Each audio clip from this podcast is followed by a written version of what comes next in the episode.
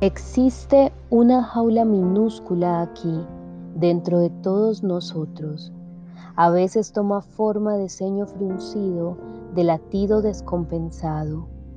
A veces da hambre y otras la quita. A veces aparece y se hace con todo lo que tiene alrededor.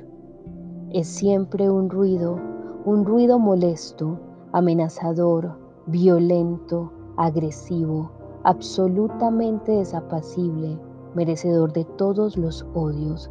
Es un ruido que no es cosa. Existe aquí dentro un lugar del que uno no puede escapar ni aunque quiera, porque pertenece al cuerpo como el aire al viento o la savia a los troncos de los árboles más antiguos. Existe al mismo tiempo dentro de esa jaula un miedo atronador a no saber abrirla, a no dejar que la brisa entre allí donde no se le niega, allí donde se encuentra.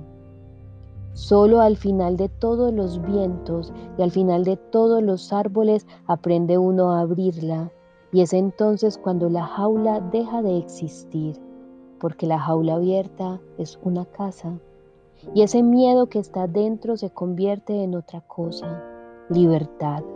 En ese momento el ruido se ausenta y solo existe silencio allí donde no se le niega, allí donde se encuentra.